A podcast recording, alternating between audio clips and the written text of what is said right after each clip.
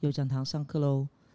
今天的右讲堂为你念耶稣，那挑选到《玫瑰的名字》。那《玫瑰的名字》它是呃皇冠出的，作者是 Umberto Eco 安贝托艾克啊，是我非常喜欢的一位作家。Anyway，那我们废话不多说，那我来开始念这一页书。好像每次念讲一页的，不小心念了五六七八页，对不对？好的，这次也是一样，请不要太介意。好的，我要念的是《玫瑰的名字》的序章，序幕的地方。在起初已有圣言，圣言与天主同在，圣言就是天主。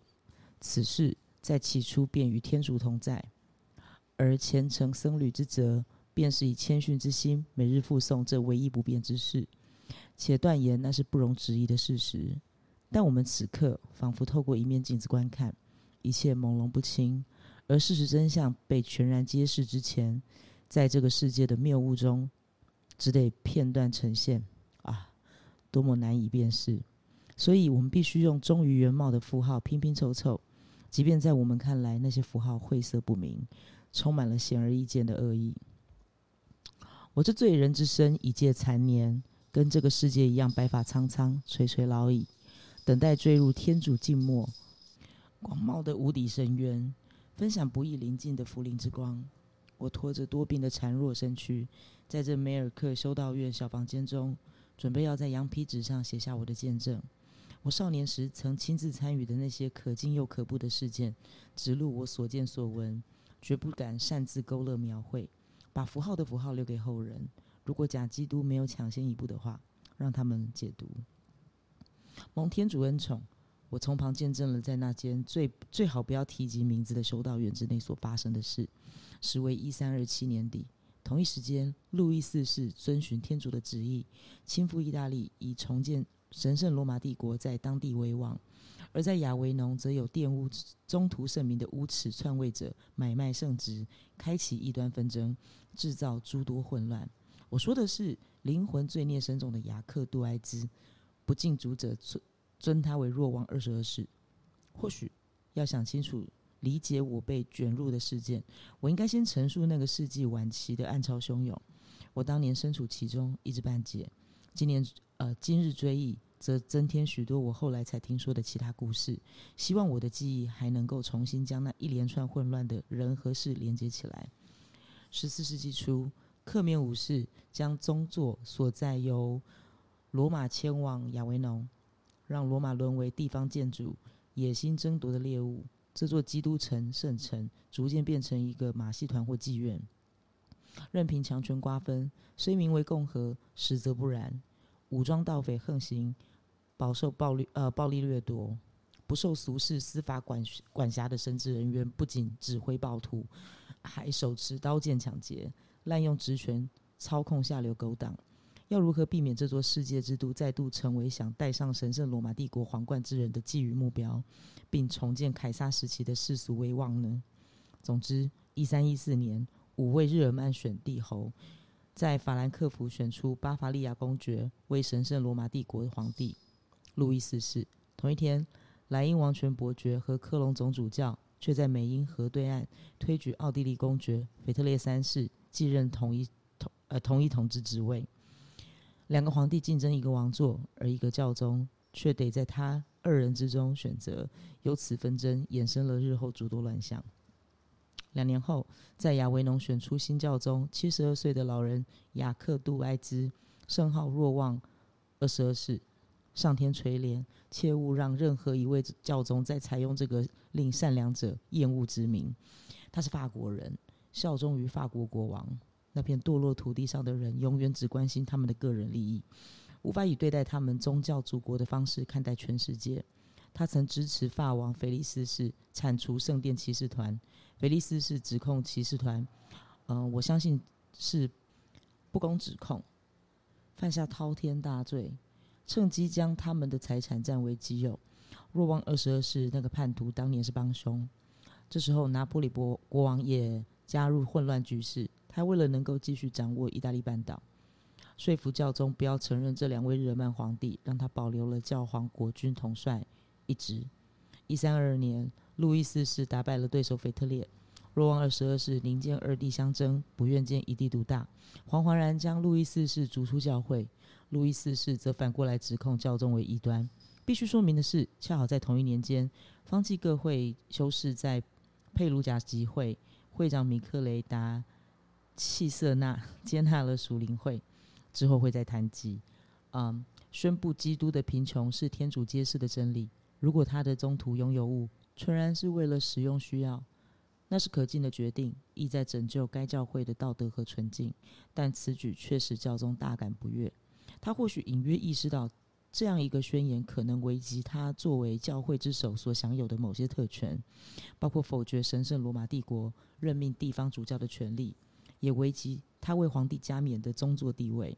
或许基于这个及其他种种原因，若王二十二世于一三二三年颁布训语，当你们之中严厉谴责方济各会的立场。我想应该就是在这个时候，路易斯是眼见。方济各会修士成了教宗的眼中钉，便视其为自己有利的盟友。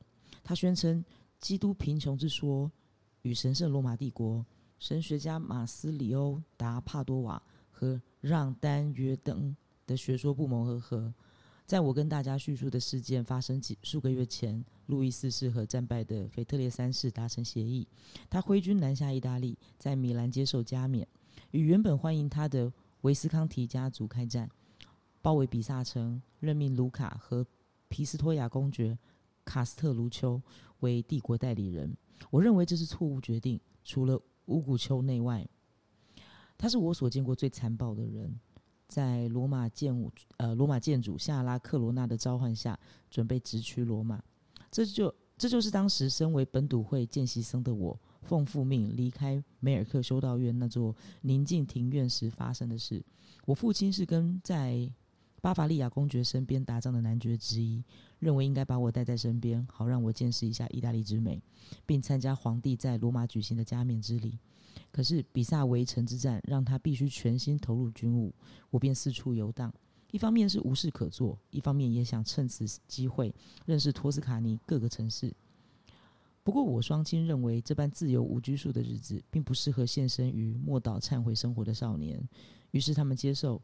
对我爱护有加的马斯里欧的建议，将我交付给一位方济各会的博学之士威廉达巴斯克维尔修士。他因职责所在，将造访几座美丽城市和古老修道院。我既是他的善学员，也是他的徒弟。我从未感到后悔，因为跟着他，我才得以目睹那些值得记录下来的事件。而我此刻所为，便是将这份记忆留给后人。我不知道当时威廉修士在寻找什么。老实说，到今天我仍然不知道。我想，或许连他自己也不知道，只是单纯受到渴望真理的驱动，而且怀疑。我看得出他常常存疑，真理并非他当下所见。或许在那几年中，他为了完成艰巨任务，不得不暂时放下最喜爱的研究。威廉修士到底有何任务在身？旅途中我始终无所悉，他也从未跟我提及。从他跟我们一路上停住的修道院院长对话中，我才多少了解他的任务为何。但是在我们抵达目的地之前，我仍未能勾勒全貌。我们要去北方，但我们的行进路线却非一直线。途中在数间修道院停歇，我们先往西走，照理应该往东走。沿着比萨城往圣雅各朝圣之路的方向的山径走，到达一个地方，那个地方后来发生的事最好避免详述。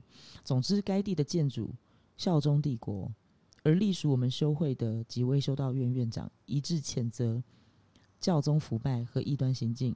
这趟旅行为期两周，经历了许多事情，而我在这段时间内得以认识我的新导师，但我始终告诉自己，我对他认识永远不够。在接下来的记录中，除了打破静默，意在言外的某个脸部表情或手势之外，我不会刻意琢磨于人物描述。诚诚如古罗马哲学家波伊提乌所说：“外在形式瞬息万变，仿佛田野间的花朵，一到秋天便枯萎凋零。”所以，当亚伯内院长和围绕在他身边的那些人都已归于尘土，他们的躯壳已入灰稿的时候。我在说他目光凌厉、脸色苍白，又有何意义？但我至少得对威廉略作描述，因为他独特的面貌让我印象深刻，而且年长智者会让年轻人心有倾慕的，除了珠玑谈吐和敏锐心之外，自然还有外在样貌。那是一种很亲密的关系，就跟孩子面对父亲一样，会研究他的手势，恼怒，会偷看他的微笑。这种对于肉体的爱慕之情，绝非一丝邪恶遐想，而且恐怕是难能可贵的纯真。以前的男人英俊高大，如今却幼稚矮小。这只是世界走向衰老的诸多不祥征象之一。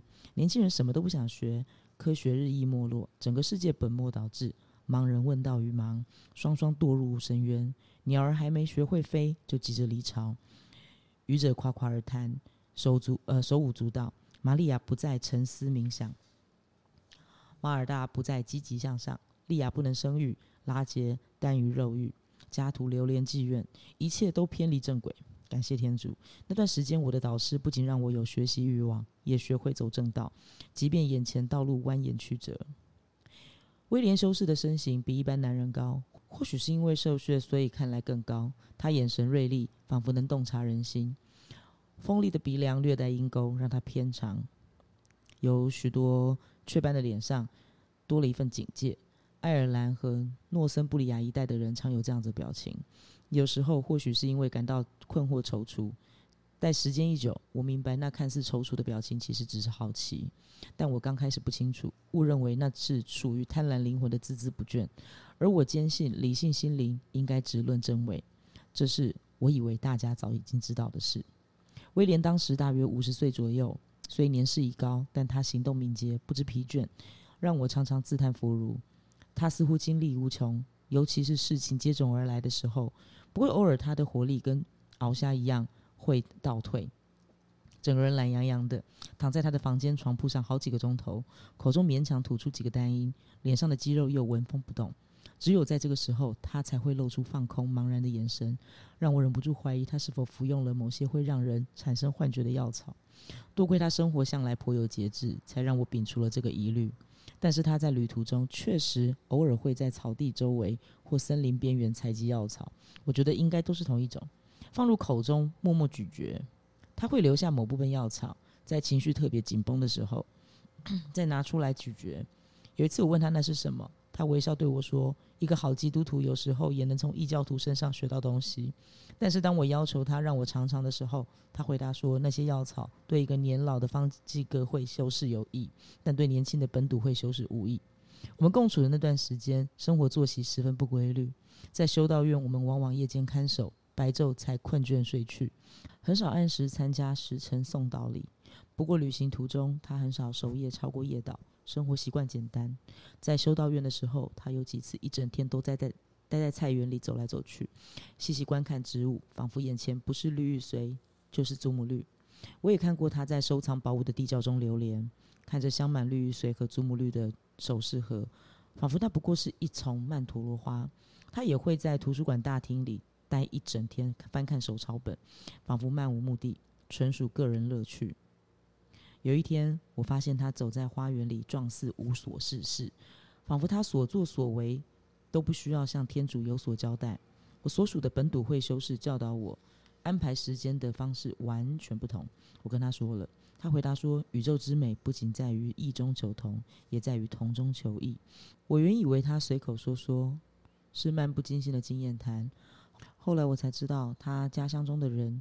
也常用这种看似并不严谨的理性启蒙态度看待事物。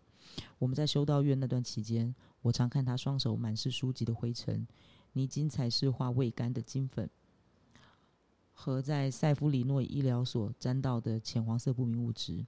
他似乎不用双手就不会思考，这对当时的我而言是出卖劳力的人才会做的事。别人告诉我，出卖劳力者往往是通奸者，他们犯下偷奸罪。亵渎了维系夫妇守贞关系所需的智力，即便他手中拿的是因时间久远如未发酵面包般易碎的泛黄书页，他的细腻态度跟他操作某些工具的时候完全相同。对什么都好奇的威廉修士，在旅行行囊中带了一些我从未见过的工具，他称之为神奇的机器。他说那些机器是艺术品，是大自然中的猴子，只不过他们模仿的不是形式，而是功能。他跟我解释了时钟、星盘和磁铁的奇妙之处，但我刚开始担心那些东西跟巫术有关。他在某些宁静夜晚观测星象，我就假装入睡。我在意大利和家乡认识的方济各会修士都很单纯，很多甚至不识字。他的博学让我很意外。不过他笑着跟我说，他那个岛上的方济各会修士十分不同。例如罗杰·培根，我尊称他为导师。他教导我们说，有一天天主的旨意会透过机械科学实践，那是自然且神圣的魔法。有一天，借助自然的力量，可以制造航海工具。借由那些工具，船只可由一人操控。而且比风帆或划桨的航行速度都快。未来也会有不需要动物牵引就能高度移动的车，还有单人驾驶的飞行器，像大鸟一样拍打翅膀前进。可以用十分小巧的装置就能抬起无限大的重量。还有船能在海底航行。当我问他这些机器在哪里的时候，他跟我说，古代早就有人制造出来了，有些则是我们这个年代的人做出来的。我还没看过飞行器。但我知道有一位博学之士想过，今天可以不需要柱子或其他支撑物和没见过的机器辅助就跨河造桥。就算现在还没有这些机器，也不用担心，因为未来可能会有。而且我告诉你，那是天主的旨意，一切早已在他心中。即便我的朋友奥卡姆不认为那些想法是如此而来，也不代表我们可以左右神的心意，而是因为我们无法对神的心意设限。这自然不是我听他说过的唯一矛盾论调，但尽管我现已年迈，也比当时多了见识，但我还是无法理解他怎么能同时相信他的朋友奥卡姆，又对培根的话坚信不疑。不过在那个晦暗不明的年代，智者必须要思考互相矛盾的东西吧。我说了那么多关于威廉修士的事，或许有些没头没脑，截取的不过是他当时给我的片段印象。至于他是怎样的人，有何作为，我的好读者？我想你可以从我们在修道院那几天他所做的事自行演绎。我并未承诺给你一张完成图，只能罗列出所有可敬和可怖的事件。我跟他一起长途跋涉，长时间交谈。我一天一天越来越了解我的导师。这部分以后如果有机会再说吧。总之，我们来到了修道院所在的山脚下。现在开始，我们越来越靠近我要说的故事发生的地点。希望我的手不要颤抖，好让我说出事情始末。好的，这是《玫瑰的名字》的序幕。如果有兴趣的朋友，欢迎到书店来找找来看，很好看哟。以上，那我们就下课喽，拜拜。